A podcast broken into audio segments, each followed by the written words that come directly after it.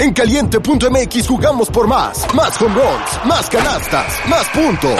Vive cientos de deportes durante todo el año y los mejores eventos en vivo. Descarga la app, regístrate y obtén mil pesos de regalo. Caliente.mx, jugamos por más. Más diversión. Promoción para nuevos usuarios de GOV de GGSP 40497, solo mayores de edad. Términos y condiciones en caliente.mx.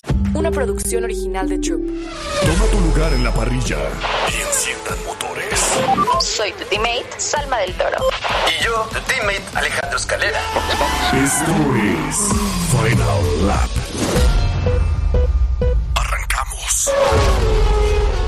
Hello, formuleros, ¿cómo están? Oigan, un episodio más de Final Lab, qué emoción, ya en el episodio 56 y hoy les traemos un invit una invitadaza, o sea, la verdad estoy súper, súper contenta. Quiero darle la bienvenida, obviamente, a Florencia Anderson, periodista deportiva de eh, Fox Sport Argentina y también, obviamente, a Alex Escalera, que estamos ahorita haciendo esta dinámica de transmitir en vivo para que toda la gente esté ahí comentándonos, nos hagan sus preguntas. Así que, ¿cómo están? Hola Salma, hola Alex. Bueno, muchas gracias por la invitación. Estoy súper contenta de estar acá con ustedes para debatir un poquito de esto que pasó el fin de semana pasado en Monza. La verdad que creo que tuvimos uno de los mejores grandes premios del año. Ya habíamos tenido una gran carrera en Sandboard.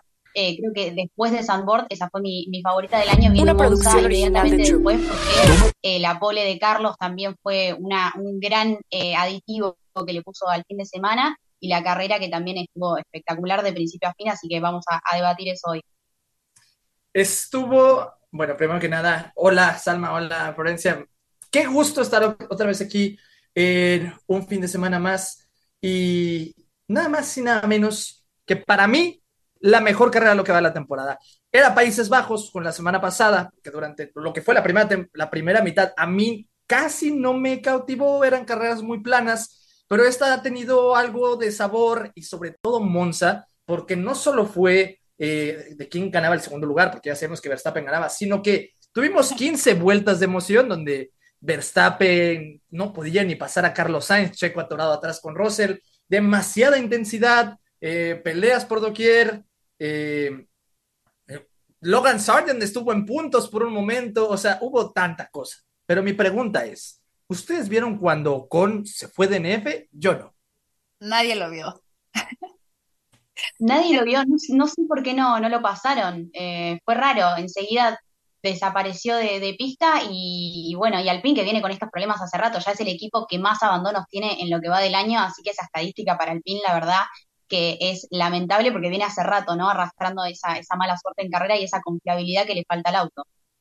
Sí, 100%. Creo que nadie nos dimos cuenta hasta el final cuando ya vimos los puntos, vimos de que Ocon, DNF y yo, ¿en qué momento? Creo que ni siquiera los que estaban haciendo eh, pues ahí la, transmisión lo vieron. Pero la pregunta que es obligada, ¿cuánto le dan de calificación del 1 al 10 a este gran premio? ¿Creen que ya se lleve el 10 o creen que puede haber algo más ahorita que viene Singapur, Japón? ¿Qué creen que, eh, bueno, qué calificación le dan?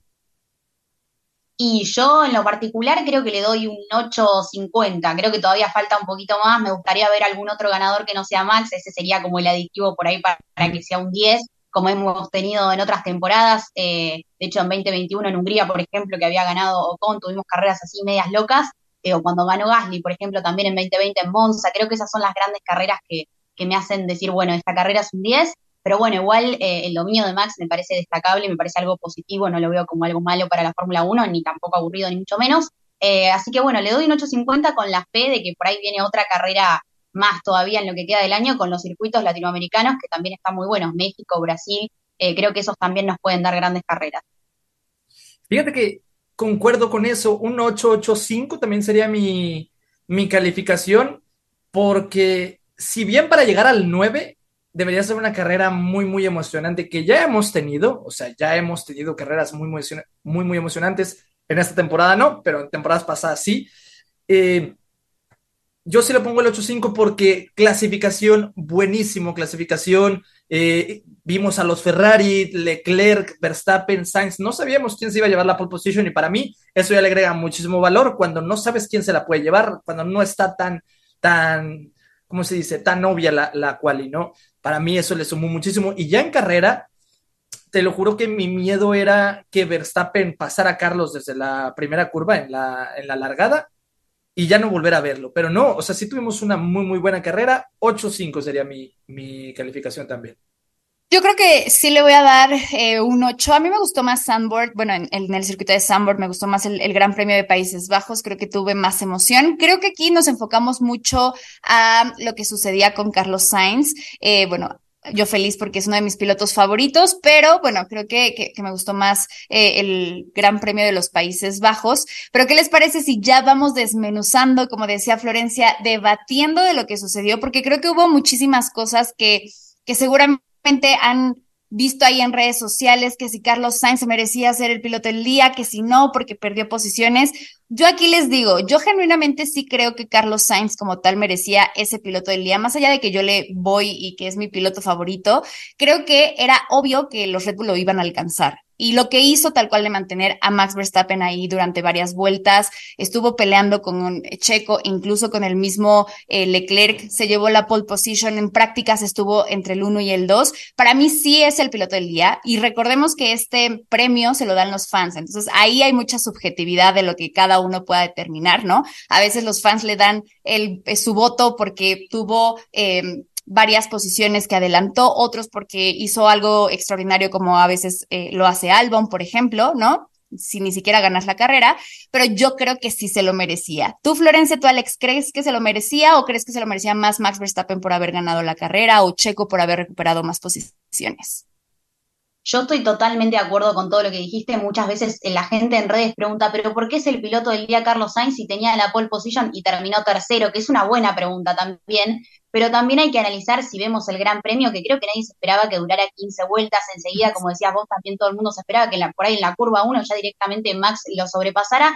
Y no fue así, chicos, eh, Carlos se defendió súper bien en las primeras vueltas, bueno, duró 15, porque sabemos lo que es Red Bull y lo que se viene. Yo siempre digo que Red Bull está como un escalón más arriba, ¿no? Si tenemos que mirar los primeros puestos, Max siempre primero, Checo que debería estar segundo, a veces, bueno, también se cae y tiene, tiene ese debate también Checo en redes, pero creo que después de eso es la pelea que tenemos que mirar y es donde Ferrari tiene que estar arriba, superando a Mercedes, a McLaren y a Aston Martin, que son otros de los tres equipos que también están peleando muy fuerte en la Fórmula 1. Esa es la gran pelea que hay hoy en día, más allá del dominio de Max, está, que está muy arriba, y por eso me parece también que esté, que esté ahí Carlos, ¿no? Digo que le hayan dado el piloto del día, se lo merece totalmente, porque además dominó dos de las tres prácticas, arrancó ya muy bien desde el día viernes y el sábado que culminó con esa pole position que creo que le dio a los tifosi esa esperanza, le devolvió esa ilusión que tanto necesitaban, porque la verdad que sufren muchísimo los tifosi hace rato ya en la Fórmula 1 que Ferrari no está arriba, no está ganando carreras, así que coincido totalmente con que Sainz es el piloto del día, porque además, como decías, también tuvo que pelear con un montón de pilotos, digo, primero con Max, después también tuvo que mantener ahí a Checo y a lo último a Leclerc, porque hasta su propio compañero de equipo en las últimas vueltas le empezó a, a querer ganar el lugar, algo que también dio para debate, después ya hablaremos también de eso, pero por lo pronto el piloto del día para mí también, Carlos Sainz. Sí, no, yo también lo pongo, no solo, es que no solo era para piloto del día, literal piloto el fin de semana, eh, contando con la herramienta que tiene, o sea, obviamente no se esperaba que gane, yo creo que nadie de nosotros esperaba que gan ganara un Carlos Sainz por, por el coche que tiene, pero desde los entrenamientos, ¿no? Si mal no recuerdo, quedó primero en el primer, en la primera práctica, ¿o quién quedó primero? Sí, sí ¿no? Quedó sí. primero y luego fue segundo, segundo, sí. y luego pole position, o sea, desde ahí ya se veía que Carlos Sainz era, eh, estaba totalmente enchufado, conectado con, con el coche y, y, la pista, tan así que igual Leclerc aceptó que, por ejemplo, él no alcanzó a configurar muy bien su coche por lo que hizo el seteo de Carlos Sainz. Eh, desde ahí ya vas viendo, ¿no? Eh, en la largada, cómo mantuvo a Verstappen muy bien, metiéndose al interior, luego otra vez volviendo a tomar la línea, eh, se ponía muy en medio, muy bien. Y y sí, o sea, prácticamente el piloto del día se debe dar al que nos da más emoción. ¿Quién nos dio más emoción? No hubo nadie, ningún otro piloto más que Carlos Sainz que nos diera esa emoción, porque el cómo, detu cómo detuvo a Max, cómo detuvo a Checo, porque también eso fue un dolor de cabeza para Checo. Sí. Cómo detuvo a su propio compañero Leclerc. Y que, híjole, es que, ah, bueno, al rato quiero hablar de eso para, para ver qué piensan ustedes sobre. Hay mucho debate también de si Leclerc lo hizo mal eh, si Leclerc hizo mal, si desobedeció Ferrari, me lo están pintando a Leclerc como un pésimo compañero de equipo y, y, y, demás, que también yo quiero decir que no. Pero eso yo creo que hay que tocarlo en más tardecita. Sí, sí, a ver, justo lo, que mencionaban ahorita me, me, causa totalmente sentido. Y además, creo que también hay que tocar un punto de, de, lo que sucedió con Red Bull, ¿no? O sea, a ver, durante, llevan ya 10 carreras consecutivas ganadas por Max Verstappen, que es un récord que pues el, el piloto neerlandés rompe, que creo que pues simplemente es algo que va a pasar a la historia. Creo que a Max como que incluso el mismo Toto Wolf lo dijo, ¿no? Como que a Max ni le interesa y seguramente pues sí, en algún momento de la historia alguien lo va a romper, pero pues la verdad yo creo que sí es algo que hay que reconocérseles, ¿no? Y ustedes creen que genuinamente vayan a ganar el resto de las carreras. En un principio cuando empezaba esta racha yo decía, no, a ver, imposible, no, no, no, pero ya después de ver el dominio absoluto que están teniendo, tanto Max, obviamente también eh, con Checo, creo que yo podría decir que en esta temporada se las van a llevar todas. O sea, es no tienen la pole, pero todos modos llegan eh, al primer lugar. Bueno, Max Verstappen, eh, Checo tiene muy buenas carreras y, y, y logra podio. Eh, si no, si en algún momento pasa un DNF de Max, seguramente va a estar ahí Checo. Entonces, yo sí lo veo muy, muy viable. ¿Tú, Florencia, lo ves viable o crees que sea solo un reflejo y que ahorita que lleguemos a, a, la, a Singapur o no sé, en Japón, en Qatar, la historia cambie? Bueno, creo que todos tenemos la esperanza de ver un ganador distinto, ¿no? Eso es lo que nos gusta ver en la Fórmula 1, distintos rivales, que haya competencia, pero es muy difícil, como bien decías, que haya otro auto, otro piloto que pueda ganar la carrera esta temporada. Si todo sigue como está y Max no comete errores, que es lo que viene haciendo hace rato ya en toda la temporada, creo que Red Bull va a continuar ganando todas las carreras, porque Max tiene esto de justamente no cometer errores, no sentir la presión, creo que en parte es como una especie de robots, Verstappen en ese sentido, creo que ni Hamilton ni Schumacher en sus épocas de dominio tenían lo que tiene Max de no cometer errores y además el círculo perfecto, ¿no? Que hace Red Bull, porque no solamente es el piloto, que es Max, sino también el auto, que es el RB19, que podríamos decir ya que es el mejor auto en la historia de la Fórmula 1. Yo creo que ya se plantea eh, como, como con ese, con ese récord. Eh, recordemos también McLaren que tenía eh, el mejor auto de la Fórmula 1 en 1988, ¿se acuerdan que tenía ese récord de victorias que también Red Bull terminó superando? Así que creo que estadísticamente este, este RB19 es uno de los mejores autos que, que, estamos pudiendo ver en pista. Y por otro lado, la ejecución del equipo de Red Bull en cuanto a eh, estrategia y en cuanto a paradas en boxes, porque tienen absolutamente todo bien, hacen todo bien. Eh, creo que eso es lo que hace que Red Bull termine ganando, porque a pesar de tener el mejor auto o ser un buen piloto, también existen los errores, existen eh, las complicaciones, lo vimos en Ferrari, lo vimos en McLaren, eh, Mercedes en sus épocas de dominio también, hemos visto paradas muy, muy largas por parte del equipo, creo que eso Red Bull no lo tiene, eh, así que está, está, se perfila como candidato para ganar todas las carreras que quedan en el año y hasta que no cambie el reglamento en 2026, no le quiero romper la ilusión a nadie, pero va a seguir siendo el rival a batir Red Bull, sí, sí, totalmente. Ya, sí, yo también pienso. Fíjate que es que cualquier cosa puede pasar en Fórmula 1, eso es lo bonito de Fórmula 1. Un mal toque, una mala tuerca que llegaran a poner, te podría cambiar todo el fin de semana, cosa que no ha pasado, ¿verdad? Pero, o sea, lo que digo es, cualquier cosa puede pasar, pero no me va a sorprender si Red Bull se lleva todas las carreras este año. Eh, ahorita llevan 15 carreras, si mal no recuerdo, sin ganar. Se va a cumplir en noviembre un año de la victoria de, de Russell en Mercedes, que sería un año donde no vemos a ningún otro equipo ganar. En noviembre, faltan dos meses. Y es cuando te puedes a pensar de, es así está muy fuerte el Red Bull. El Red Bull ahorita está haciendo muy, muy cañón. Al inicio de temporada, es más, era pretemporada, eh, estaba haciendo yo stream en Twitch y yo hice mis predicciones, ¿no?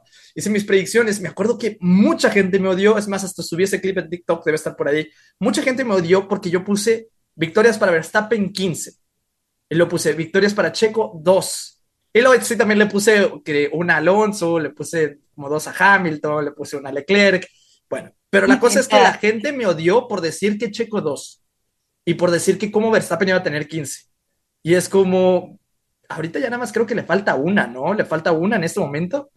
No, espérate, lleva 10 consecutivas, lleva 12, ¿no? Carreras ganadas esta temporada. 12 aproximadamente. Sí. 12 al el inicio y luego las 10 consecutivas. Sí. Sí, lleva 12. Lleva 12 carreras, o sea, faltan 3 nomás para que mi predicción se cumpla. Y voy a llegar y le voy a decir a todos esos que me dijeron de que estaba loco, miren, tomen, yo sé Ahí cosas. Está. Y si no, va, va, a ganar todas las que restan, porque genuinamente lo que está haciendo ahorita Red Bull es, es impresionante. Y como lo decías ahorita, Florencia, siento que es un es un 360. Al final, Max siempre tiene los mejores este, pits o de los más competitivos, tiene una muy buena estrategia y el piloto es que de verdad a mí, yo ya digo, me cae mal por ser tan bueno. O sea, él la presión la maneja de una manera perfecta que hace que si no le sale una vuelta, la siguiente la va a hacer perfecta y va a ser, se queja de que algo anda mal y luego hacen los mejores tiempos que dices, wow, o sea, lo que está haciendo el, piloto sí es algo que va a pasar a la historia y que seguramente vamos a estar eh, pues en Singapur creo que ya, ya podría ser campeón del mundo, entonces, no, en Japón, en Japón podría ya ser campeón del mundo, entonces seguramente ya estaremos ahí festejando el, tercer campeonato del piloto neerlandés. Y otra cosa que yo igual pregunté ahí en redes eh, de algo controversial que pasó, y ustedes díganme, fue el tema de Hamilton contra Piastri. ¿Ustedes creen que esa penalización que recibió Hamilton fue lo suficientemente... Eh, digamos, acorde a lo que le pasó a Piastri en, en pista o creerían que deberían haberlo sancionado de una manera más fuerte? Fue culpa de Piastri. Yo a mi Hamilton no voy a hablar mal de él. No, no te creas, fíjate, con todo el dolor del mundo, sí te puedo decir, fue culpa 100% de Hamilton. no hay manera, o sea, fue Hamilton el que no respetó a lo mejor el paralelo, a lo mejor no, obviamente no lo hizo de adrede ni por querer cerrarle, sino que al querer tomar la curva, eh, mueve tantito el coche a la derecha, se lleva a Piastri colgado. Piastri no iba a poder hacer nada. O sea, más bien Piastri no hizo nada, ni un movimiento mal, y se lo llevó de corbata. Ahora, pusieron esos cinco segundos, fue poco. Eh, prácticamente sí, pero es que muchas veces la Fórmula 1 te penaliza por la acción como tal, no la consecuencia. Eso ya también lo había dicho Michael Massey en lo que fue en, en Silverstone en 2021, con lo de mismo Hamilton cuando sacó a Verstappen y se lo llevó hasta el hospital, Michael Massey dijo es que esos 10 segundos fueron por la acción, no tanto por la consecuencia. más que nada fue así, y si le hubiera, hubieran puesto a lo mejor 10 segundos, tendría creo que todavía esa ventaja, ¿no? O a lo mejor habría perdido solo un lugar. Pero sí, le echó a perder la carrera a Piastri. Totalmente. Bueno, yo creo que estuvo muy bien Hamilton con el gesto que tuvo, que después apenas terminó la carrera se acercó al auto de Piastri y fue, le pidió disculpas, de hecho en sus declaraciones dijo, le calculé mal, pensé que había un hueco, no estaba, y fue totalmente culpa mía, obviamente sin intención, así que creo que eso es para destacar de parte de Hamilton, creo que al tener la experiencia de un piloto como Hamilton, ya estas peleas eh, terminan por, por, por ser más obvias, ¿no? Y esas disculpas no se las guardan para nada, así que me parece eh, un muy buen gesto por parte del campeón. Después, si los cinco segundos fueron suficientes, bueno, es otro debate. Creo que también esto que decías, Alex, del tema de la acción y no la consecuencia, la verdad es que es cierto. En realidad debe penalizarse por la acción, no por la consecuencia. Lamentablemente le arruinó la carrera a Piastri, pero si se penalizara, creo, con mucho más o una posición en carrera, creo que ese tipo de penalizaciones no se ven en la Fórmula 1 y si se empezasen a aplicar a partir de ahora sería toda una polémica. Tendríamos que rever todo el reglamento otra vez, sería toda una, una discusión, creo, eh, que no sé si vale la pena, eh, o por lo menos para este año, ¿no? Tendría que haber algo de la FIA que nos diga, bueno, cambiamos el reglamento, a partir de ahora si alguien se queda fuera de la carrera, le eliminamos la posición al piloto que lo tocó. Eh, de no ser así, como viene pasando, que generalmente estos toques se penalizan con 5 o 10 segundos, bueno, creo que, creo que está bien. justamente no lo terminó por, por afectar porque tenía mucha diferencia, 5 segundos a veces es poco, a veces es mucho, pero, pero creo que estuvo bien por parte, por parte del control de carrera. No sé si hay mucho más para, para hacer o para penalizar. Sí, justo. Oigan, y aquí nos está preguntando Michelle Aguilera, ¿creen que eh, Liam Lawson pueda sustituir en un futuro a Richardo? La verdad es que creo que nos está sorprendiendo para bien. Evidentemente no esperábamos que llegara y ganara y hiciera la pole position, porque además está en un Alfa Tauri que genuinamente está siendo el peor monoplaza de la temporada. Pero claro está que es un rookie que tal cual lo mandaron llamar de la nada y creo que ha, ha hecho las cosas bien. Ha estado ahí junto con Yuki eh, pasando tal cual a bueno, creo que en, este, en esta clasificación pasó a, Q, a Q2, entonces, bueno, creo que lo está haciendo bien. ¿Ustedes creen, porque Christian Horner ya lo dijo, que, no cree que Richardo regrese tal cual para Singapur, sino lo más probable es que pueda regresar para Japón y eso todavía no está confirmado porque sigue en rehabilitación y lo ha, lo ha mencionado que mucho, muchas veces regresan y ni siquiera están al 100% y terminan lastimándose más. Entonces, ¿ustedes creen que puedan cambiar de piloto para la siguiente temporada o creen que sí vayan a dejar a Danny Rick? Bueno, yo creo que Daniel quizás regrese hasta en Qatar, ¿no? Como que falta bastante para que se termine de recuperar. Es como que van atrasando las carreras porque la verdad que la recuperación es bastante lenta, lamentablemente. Eh, y Liam Lawson que viene haciendo, la verdad, una, una gran, eh, un gran desempeño, viene teniendo un gran desempeño, porque además viene siendo muy limpio. Vieron que no tiene esa cosa de por ahí chocar, como le ha pasado, no sé, a Latifi en su momento, o a los rookies, no sé, a Nikita Mazepin, a Schumacher, esta cosa de no tener errores de tipo de romper el auto, creo que es bastante meritorio para un piloto que recién arranca porque corrió nada más que dos carreras. Y hay que decir también este dato, corrió la misma cantidad de carreras que Ricciardo y ya está más arriba en el campeonato y más arriba también que Debris, que corrió media temporada. Yo en su momento la verdad que lo defendí bastante a Debris, no me gustó que a mitad de temporada dije, no, pará, déjalo por lo menos un año, pero viendo a los eh, ahora digo, wow, ¿no? Eh, puede ser que exista por ahí cada vez más, más pilotos que que necesitan, que quieren va ese asiento en Fórmula 1 y que se lo merecen. Después, si lo van a sacar a Ricciardo, no sé, eh, Red Bull tiene eso también de tener muy poca paciencia y enseguida decirle chau a los pilotos cuando no rinden bien, pero no teniendo la posibilidad de verlo correr, también sería medio justo decir que Ricciardo lo haría mejor que Lawson. Hay gente que dice que hubiese puntuado en esta carrera si hubiese estado corriendo. Bueno, eso nunca lo, lo podríamos saber. Eh, pero no sé si, si ya para el año que viene lo sacarían a Ricciardo. Creo que van a tener muy en cuenta las últimas carreras, pero que sí eh, hay algo que queda claro, creo que es que Lawson se merece un asiento en Fórmula 1, no sé si el año que viene, pero que se lo merece, se lo merece, sí, sí. Se lo merece 100%, a mí me gusta bastante Lawson, eh, me gustó bastante en el, en el Gran Premio pasado, en el de Países Bajos, el movimiento que hizo contra Leclerc, fue parecía como que ya lleva años en Fórmula 1. Recordemos que pues tiene experiencia obviamente en Fórmulas, Fórmula 2, Super Fórmula japonesa. Sí, todo eso sí. Pero subirte en Fórmula 1 es un mundo completamente diferente, dicho por los mismos pilotos. Y hacerlo como lo hizo en ese gran, gran premio. Y ahora hacer, está circulando un onboard del de, el mismo Lawson, frenando desde tres pueblos atrás para rebasar un Haas lo hizo como lo, que fue Ricciardo en su prime. Para mí eso me, impresiona bastante, la confianza que se tiene, eh, suponiendo todavía la presión que hay, sabiendo que tiene que demostrar tanto en poco tiempo. A mí me gustaría que se merece 100%, sí. Lo que no sé es si sí lo van a meter. Ojo, tenemos con 2024, Alfa Tauri va a cambiar muy probablemente a ser escudería Hugo Boss o todo lo que sea, ¿no? no hay bastante cosa que se debe decir. Ricciardo, ajá, Ricciardo les sirve bastante a lo que es el grupo Alfa Tauri o el segundo equipo de Red Bull como, como un medio de marketing. El marketing es muy grande también en Fórmula 1 para venderlo a, la marca que va a llegar, para vender todo este equipo, el nombre, todo eso le conviene bastante a la marca que va a llegar porque Ricciardo vende mucho. Y luego está Sunoda. ¿Quitarías a Sunoda con esto que hay de que Yuki está siendo prácticamente patrocinado, metido bajo presión, que está haciendo las cosas muy bien, pero por Honda, eh, quien está haciendo los motores actualmente. Ahí es donde yo me pregunto, Alfa Tauri, ¿qué van a hacer? O sea, ¿qué va a hacer el grupo de Red Bull? ¿Qué va a hacer Red Bull en esa decisión? ¿Meter al, Lawson, que probablemente te consiga muy buenos resultados más que Yuki? ¿O seguir con la presión de, Honda, dejar a, a Sunoda? o quitar a Ricciardo y todo el marketing que conlleva, no lo sé. Pero yo sí quiero que lo dejen, de verdad. O sea, espero bastante que lo dejen, me impresionó. Eh, era de mis pilotos favoritos también en Fórmula 2.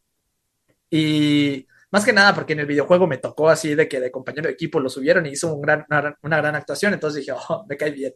Pero, este, no, me, me, encantaría. O sea, sé que lo está haciendo muy bien y, y como dijo el dato de esta Florencia, ahorita ya con dos carreras ya está por arriba de Debris y de Ricciardo por lo, que ha conseguido y por las posiciones que tiene. sí, no, además tomemos en consideración que también eh, Danny, bueno, salió un, post ahí de Fórmula 1 diciendo que Danny Rick le dijo a Liam Lawson como, oye, es tu oportunidad, o sea, trata de hacerlo lo mejor posible.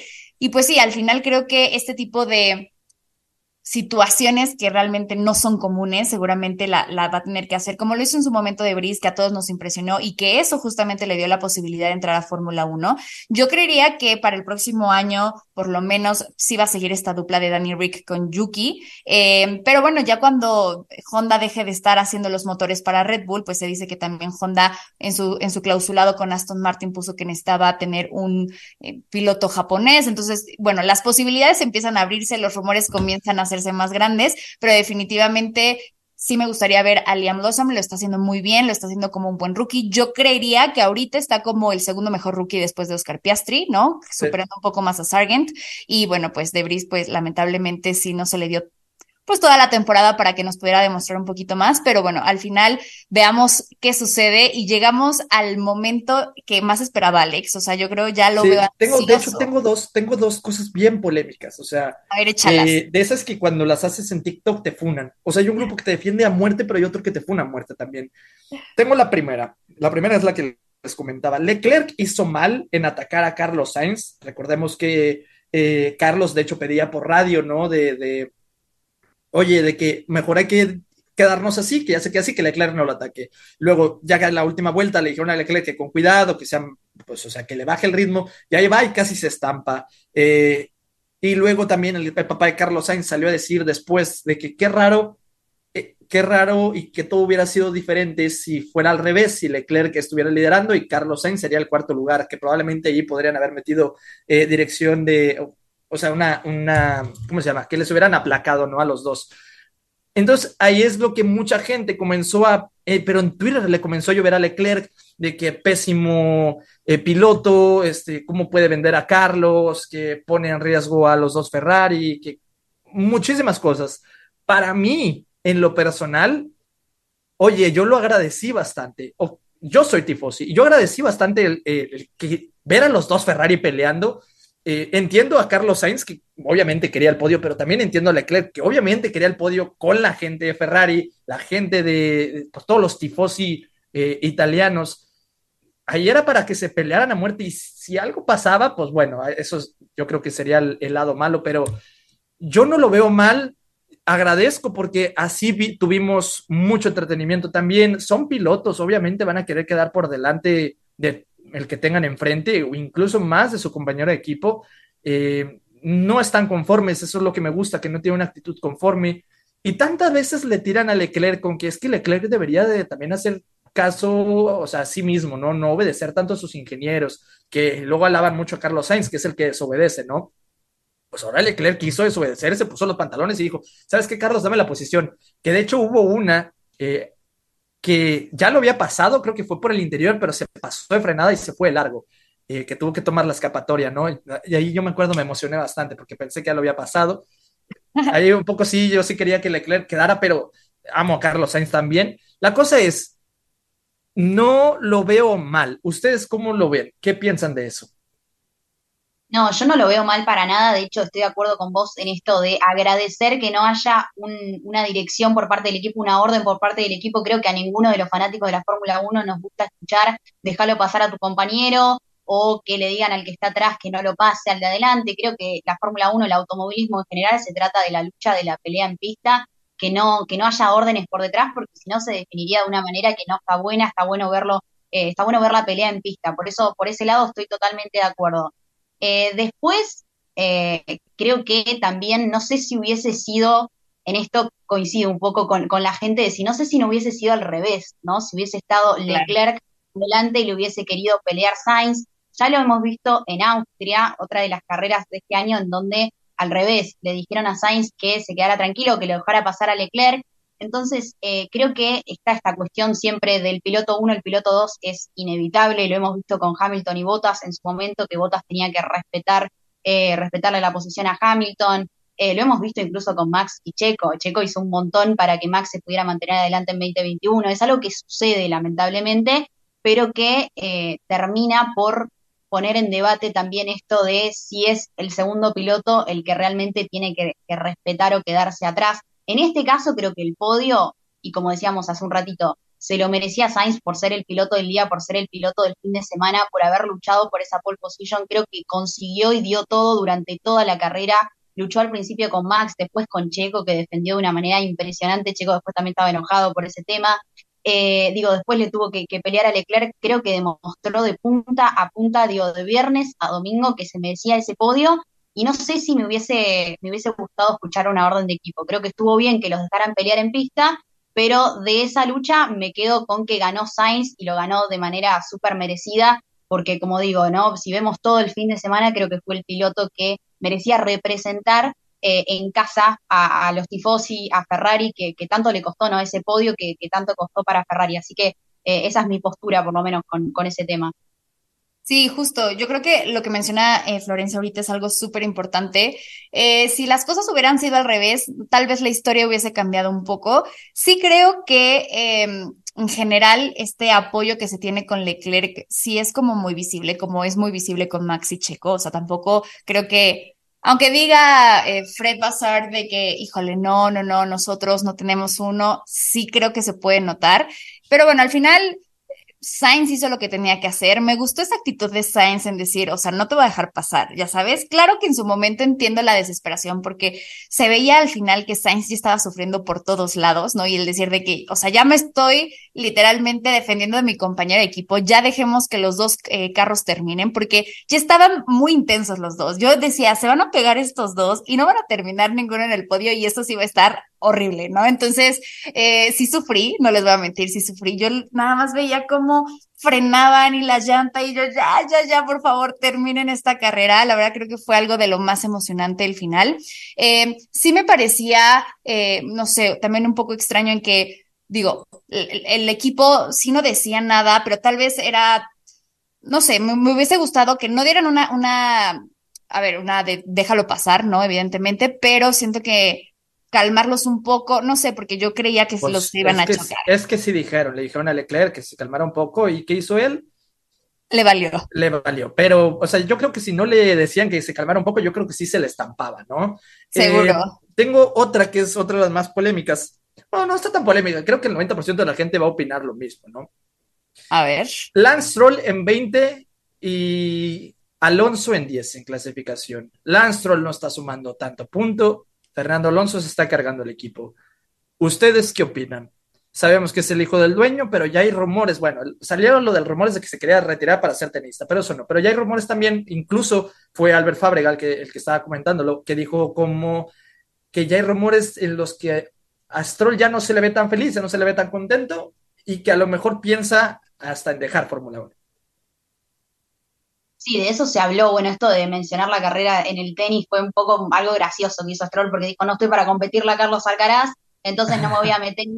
Él quiere seguir en Fórmula 1, por supuesto, porque quién no querría tener un asiento en Fórmula 1, pero como todos sabemos, es el único contrato que se desconoce. Nosotros sabemos cuándo terminan cada uno de los contratos de los pilotos, cuándo renuevan, cuándo se firman. El de Lance Stroll no tenemos ni idea, justamente por esto que decías, es el hijo del dueño, eh, y hay mucho debate porque en general la Fórmula 1 lo que tiene o lo que queremos nosotros los fanáticos es que cada piloto que esté ahí se lo haya ganado por mérito, ¿no? Y que no sea una cuestión de plata o de que llega uno porque, no sé, Mazepin en su momento también hubo mucho debate con respecto a eso, no era un piloto que era gran candidato, sino que por ahí, por la parte monetaria ganaba y en ese sentido le sacaba el lugar a otro piloto que por ahí tenía más talento. Entonces siempre está ese debate.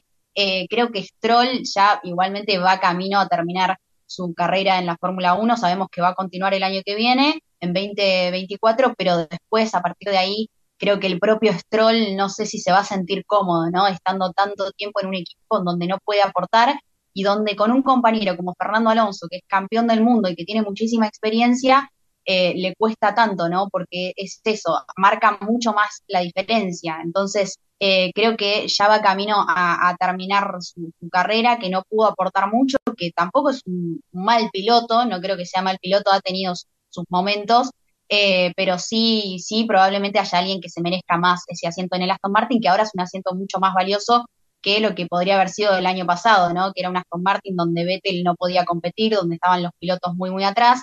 Entonces también es un asiento bastante codiciado y que en algún momento creo que ya va a dejar eh, por más que Stroll siga siendo el dueño del equipo y todo Stroll padre, creo que Stroll hijo va, a terminar su carrera, sí.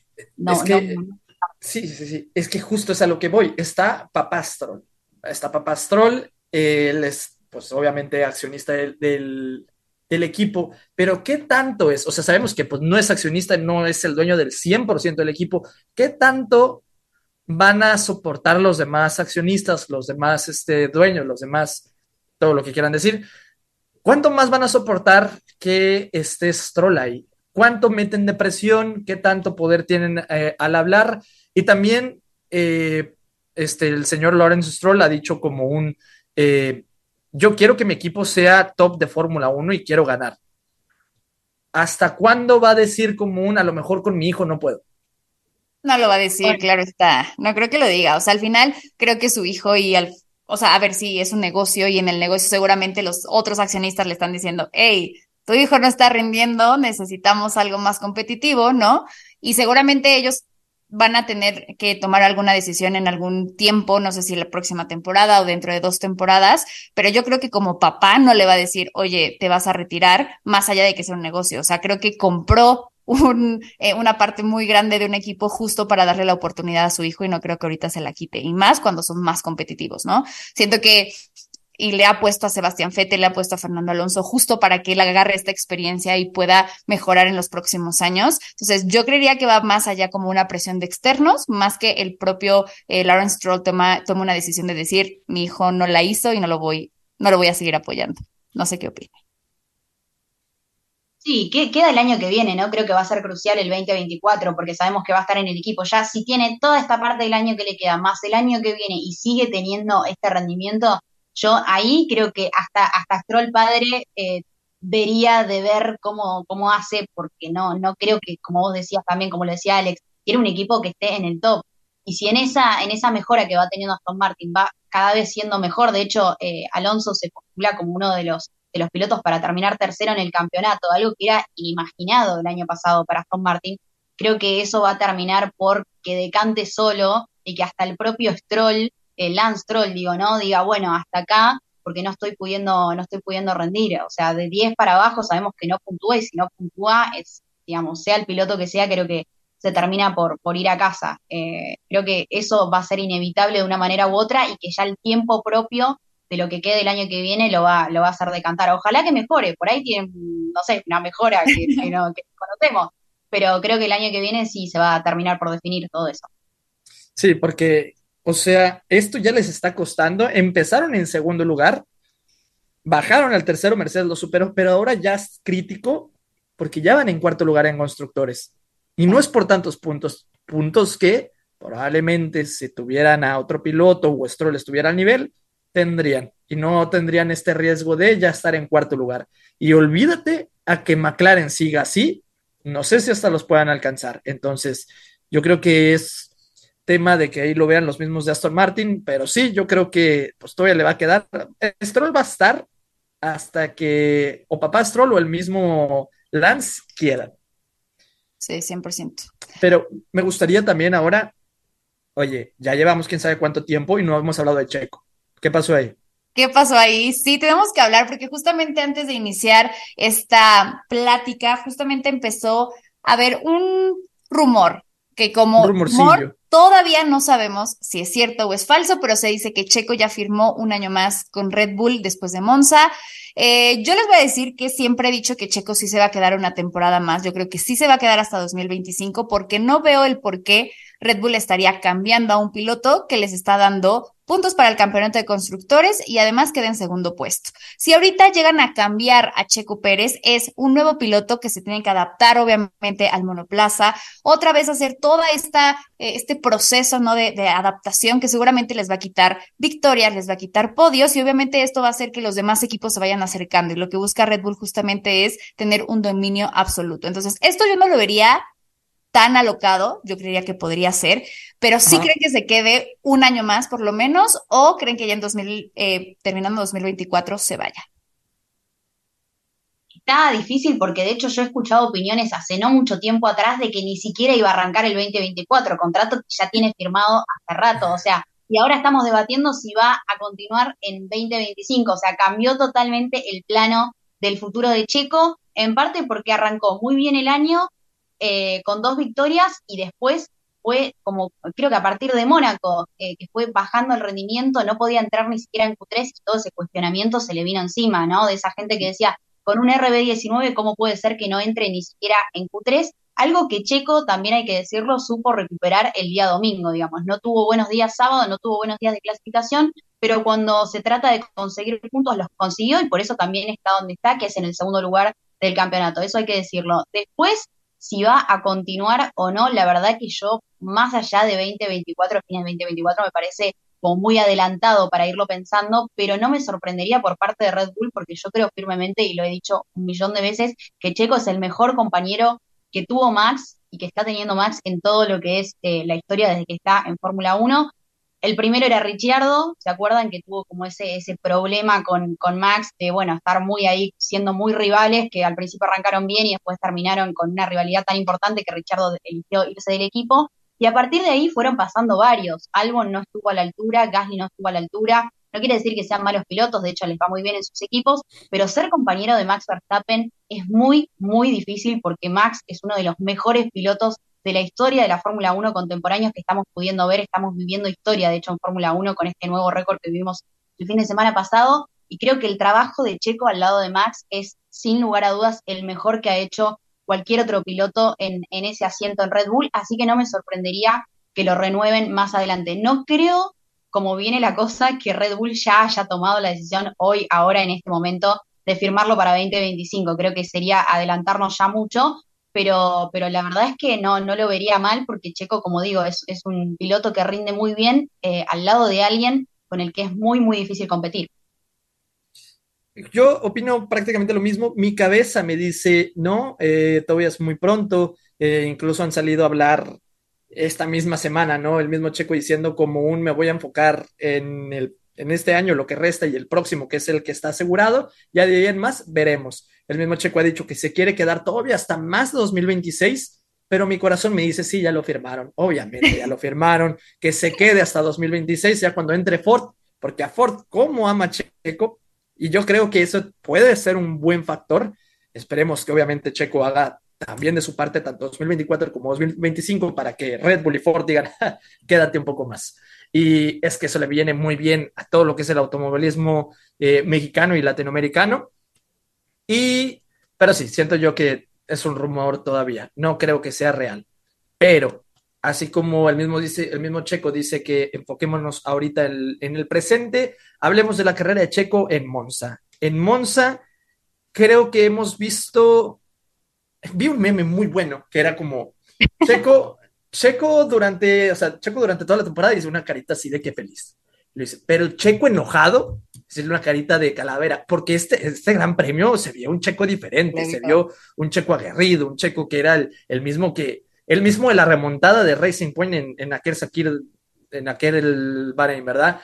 igualito, o sea, se vio eso, los mismos rebases eh, muy clínicos, el cómo medía tanto a Russell, porque tantas veces quiso pasarlo, Russell también frenaba muy bien, que por cierto, shout out a Russell, ¿verdad? Por tremendas defensas, eh, intentaba por interior, exterior, no se precipitaba, que muchas veces también llegó a pecar de eso en, Red Bull, precipitarse un poco en los rebases que terminaba perdiendo, no, ahora lo hizo todo muy bien si bien solo cometió un error, pero fue cuando Russell y él se pasaron de frenada, o sea, fueron ambos. Eh, pero de allí en más todo lo hizo perfecto. Igual a Leclerc, como dice, lo tuvo que andar presionando. Era muy difícil porque Leclerc también tenía DRS, pero tuvo que presionarlo primero para que Leclerc perdiera DRS y luego ya de ahí pensar en rebasarlo. Ahora lo sentí muy centrado, se veía muy, muy bien. Dice que tuvo mucha confianza. Para mí, ese checo sí era top. O sea, ese checo sí estuvo clase top tier, la verdad. Sí, sí se le vio una actitud muy, muy buena. Eh, también hay, hay, que tomar en consideración, salió desde la posición número 5, llegó a podio en segundo puesto, en un Monza que todo mundo dijo que, que, no era tan fácil hacer adelantamientos, el tema del DRS justo, o sea, yo veía a Checo acercarse y yo, ya, ya lo va a pasar, y no, o sea, no lograba y a la siguiente y a la siguiente estaban a dos, eh, a punto dos y era cuando ya lograban pasarlo, o sea, de verdad creo que fue una carrera en donde nos enfocamos a estos primeros cinco lugares porque de verdad estaban muy aguerridos, todo estaba muy tenso, muy intenso, los pilotos estaban dándolo todo, entonces creo que sí fue una carrera. Podría decir que ha sido de las eh, de los mejores domingos que ha tenido Checo, yo sí creo. No es que haya avanzado tanto, pero por las circunstancias, por toda la intensidad que se estaba viviendo, creo que lo hizo muy bien. Y también se estaba quejando un poco del tema con Carlos Sainz, que si lo estaba haciendo eh, un poco en, eh, llegando a lo ilegal. Eh, yo realmente, incluso ahí en el, en las entrevistas él dijo como, bueno, pues, o sea, creo que lo hizo muy bien, eh, se defendió con lo que tenía que defenderse, ¿no? Igual en la carrera empiezan a decir cosas y no, es que mira. El calor del momento, sí. Sí, claro, pero, pero sí, me gustó a este checo. Ojalá que en las siguientes carreras igual dijo que ya se sentía más cómodo con el monoplaza. Entonces, esperemos que, que el rey de las, eh, de los circuitos callejeros regrese. Ahorita viene Singapur, entonces, no sé, ¿tú qué piensas? ¿Cómo lo viste? Bueno, yo si no hubiese elegido a Carlos Sainz como piloto del día, lo hubiese elegido a Checo justamente por esto que decías, Alex, que me parece una comparación extraordinaria, esto de vimos al Checo que estuvo en Racing Point, o sea, el Checo que saca todo del auto, que exprime, y esto que también decíamos, ¿no? Que se empieza a sentir más cómodo, porque en una de las prácticas, se acuerdan, ya casi terminando, faltando nueve minutos para que termine una de las sesiones, se termina yendo contra la Leca y toca penitas el auto contra el muro, ¿Se acuerdan que también tuvo parte de la práctica perdida porque le tuvieron que poner un motor antiguo, un motor viejo para que no penalice? Tenía una, una fuga de aceite en el motor. Eh, así que estuvo con complicaciones, no es que tuvo un fin de semana donde estaba más tranquilo.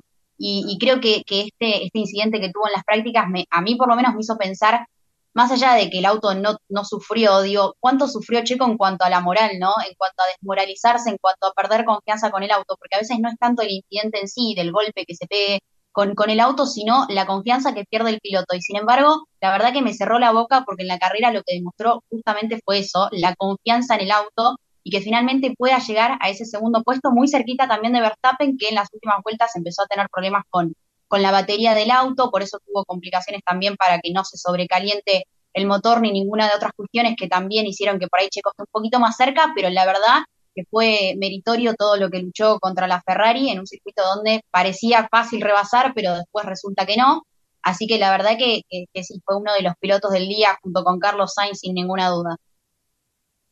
Y sobre lo de si compitió sucio, Salma, yo creo que para mí es que yo como disfruto los rebases, como disfruto las defensas cuando, cuando se mueven al límite o se mueven a último momento. Ojo, ojo, ojo, ojo moverse a último momento en la frenada es ilegal si está mal. Pero me refiero a, los movimientos que cuando ya van a llegar casi a la curva y luego el otro se mueve así para el, exterior, cosas así. Cómo me encanta ver, cómo me encanta ver cuando van en paralelo, eh, cuando todo es dependiendo de la misma tracción que tienen de la salida y el cómo manejan los, los cambios. Todo eso a mí me encanta.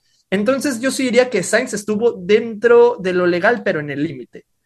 Y porque Sainz es de los pilotos más limpios de la parrilla. Tuvo ahí uno que otro toque contra Leclerc, pero es porque van al límite y eso me gusta, porque es que no queremos ver, es que no sé, hay muchas veces que, la misma gente eh, se queja de que no está divertido y no vemos rebases buenos porque todo lo vemos con DRS en recta. Sí. Pero luego cuando ya pasa el este es, anda, no manches, qué cochino, qué ilegal, qué... No, es muy bonito. O sea, imagínate, o sea, es que así antes también era, lo que era Senna Prost se tapaban en cada momento. Eh, Schumacher contra Hakkinen, es, eran peleas, peleas. Es más, Alonso contra el mismo Schumacher eh, en, en, Imola, ¿no? Que vemos cómo Fernando Alonso quiere pasar y Schumacher se le cierra casi casi en la frenada. Son cosas que son muy bonitas y, y que se logran ver también por cómo es el auto de Fórmula 1, porque pueden frenar muy, muy tarde. Y yo lo disfruto. Entonces, para mí, mira, que lo sigan haciendo y que siga habiendo más carreras así, la verdad. Oigan, y, antes de ir como cerrando este episodio, quiero mencionarlo porque de verdad lo que está haciendo Alex Salvon eh, últimamente en estas carreras ha sido, o sea, yo lo voy a decir así, impresionante. Quedó en séptimo puesto con un Williams, cosa que, a ver, em, en, en, clasificación ha tenido vueltas muy buenas. Eh, de hecho, en la última carrera, en la última clasificación en, en Países Bajos, también estaba teniendo tiempos muy competitivos. Yo creo que Alex Albon está viviendo un muy buen momento de su carrera. Obviamente, claro, me gustaría verlo ganar, pero también tenemos que ser muy conscientes que está dentro de, una escudería que hoy Williams no está tan competitivo como Red Bull o como otra escudería, pero quedar en puntos, eh, ser tan rápido, ser tan perfecto, está gestionando perfectamente los neumáticos. Creo que hoy Alex Albon, la verdad es que merece aplausos definitivamente. Eh, también creo que el, el cambio de team principal hizo algo allá adentro. O sea, yo de verdad estoy viendo a un Williams totalmente diferente. Sargent está pasando a Q2. O sea, de verdad estoy impresionada con el avance que ha tenido dentro de la temporada Williams, porque vimos a un Aston Martin que llegó muy fuerte, ¿no? Que ha empezado pues a quedarse un poco en el, en el camino, pero un Williams que no empezó tan, tan fuerte como un Aston Martin y que ahorita está, está dando resultados muy, muy buenos. ¿Ustedes qué piensan? ¿Lo estoy yo exagerando o genuinamente si creen que, que Alex Albon podría estar, digo, igual y en un podio que estaría increíble, ¿no? Tal vez no ganar, pero en un podio o, o yo ya estoy delirando. Sí, es que es muy probable porque, como decías, Williams mejoró un montón. De hecho, años anteriores ya sabíamos que el último lugar del campeonato era para Williams, ya lo damos por hecho prácticamente. Así que en ese sentido mejoró un montón con esto de también la velocidad en punta, ¿no? Sabemos que los circuitos que más favorecen a Williams son los circuitos más rápidos, más veloces, con velocidad en recta, eh, y por ahí no tanto los circuitos con mucha carga aerodinámica. Pero bueno, eh, respecto a Albon, es uno, uno de los pilotos que más le está pudiendo sacar el jugo a ese auto también, hay que decirlo, hay que destacarlo, por eso la gran diferencia también con Sargent, que lamentablemente se está midiendo con un álbum que creo que está en su mejor momento, porque de hecho igualó en el Gran Premio pasado la mejor clasificación que había tenido con un Red Bull, un cuarto lugar, así que es súper meritorio por parte de Albon y creo que este asiento que queda abierto en Williams, porque todavía Logan Sargent, recordemos que no, no renovó, empieza a ser como una, una joyita, ¿no? Para mirar, digo, para cualquier piloto Palou o algún piloto que venga de Fórmula 2, cualquiera de los que están ahí, Mick Schumacher, que también está, está sonando ahí, creo que empieza a ser un asiento que es un poquito más codiciado que lo que hubiese sido hace un par de años cuando el Williams, la verdad que no era ni siquiera para nada competitivo. Ahora está consiguiendo puntos, está logrando entrar eh, en Q2, en Q3, la verdad que es súper meritorio y puede tener también mucho que ver con esto, ¿no? James Powell es, es un, un ingeniero que viene de, Mercedes con muchísima experiencia y que seguramente le ha dado a Williams esta posibilidad de hoy estar luchando por buenos lugares en la Fórmula 1. No creo que estés exagerando, amiga. Este, yo sí creo que, que Albon está haciendo las cosas muy bien. De hecho, sería de los mejores pilotos de la temporada. Bueno, es de los mejores pilotos de la temporada, de hecho, porque nada más ha cometido un error que fue en Australia. Nada más, ese es el único error que ha tenido en toda la temporada. De ahí en más, está sacándole todo el provecho al Williams. Y en parte, así como decía Florencia, que lo que está haciendo James Bowles, o sea, uff, es que qué bonito es ver cómo un equipo que estaba tan estancado está saliendo, o sea, está floreciendo de nuevo, está eh, ya estando en puntos constantemente. Creo que lleva, ¿cuántas carreras lleva? ¿Lleva tres? ¿Cuántas carreras en puntos? Sí, ¿no? Silverstone, Hungría y ahora Monza, ¿no? Monza. Sí. Eh, en puntos. Y a lo mejor es que no sé, eso también hay que ver qué tanto es Albon y qué tanto es el coche. Siento yo que son las dos, pero por ejemplo, Sargent no está ni siquiera cerca. Entonces es ver realmente el Williams, yo creo que sí es un coche para estar en Q3, pero Q2 sí o sí. Ya no es un coche de Q1. Correcto. Y ahorita viendo también tuvo puntos en Países Bajos, quedó en octavo. Sí, no, a ver, y es que como lo mencionaba ahorita Florencia, o sea, al final, eh, la temporada pasada decíamos, no, Williams, o sea, cero puntos, no, no va a tener nada y que sea constante, que ya en varias carreras tenga puntos, por lo menos un piloto habla de que evidentemente pueden lograr, pues mejorar, ir, ir haciendo eh, pues este camino que obviamente no va a ser fácil, obviamente no de un día para otro van a llegar a ser un Mercedes, un Red Bull, pero definitivamente va a ser algo que vamos a estar disfrutando porque yo creo que también él se siente muy bien, ¿no? Al final ha sido su, su trayectoria dentro de Fórmula 1 con Red Bull fue un poco no sé, complicada, sustituyendo a Pierre Gasly, luego que lo quitaron, me llegó Checo y también la presión de estar con Max Verstappen. Creo que siempre ha sido un piloto mmm, infravalorado en, el aspecto de decir, no, bueno, no, era, no es tan bueno y que hoy saque todo este provecho con, con Williams, creo que lo hace quedar muy bien como, como piloto, ¿no? Totalmente, y además ver a Williams, ¿no? Como escudería, volver a estar un poquito más arriba, una escudería histórica en la Fórmula 1. Eh, queremos ver también a Alfa Romeo, otra escudería histórica por ahí un poquito más arriba. Creo que son los equipos que ya vienen de hace muchísimo tiempo en la Fórmula 1 y que han sabido ganar carreras, han sabido ganar campeonatos, y está bueno verlos siempre arriba porque traen toda esa historia eh, que bueno, por lo menos ahora Albon es el piloto que está pudiéndolo, pudiendo llevarla adelante, así que la verdad que es súper meritorio por parte de, del piloto, sí, sí. Y pues, híjole, podríamos quedarnos aquí horas y horas y horas hablando de Fórmula 1, de lo que pasó, pero creo que ya tocamos los puntos más eh, relevantes y más importantes. Y pues, nuevamente agradecerte, Florencia, por haber estado este tiempo con nosotros, aquí a toda la gente que nos está escuchando, que nos está escribiendo, pero obviamente queremos saber dónde te podemos encontrar, dónde te podemos seguir para conocer más de Fórmula 1.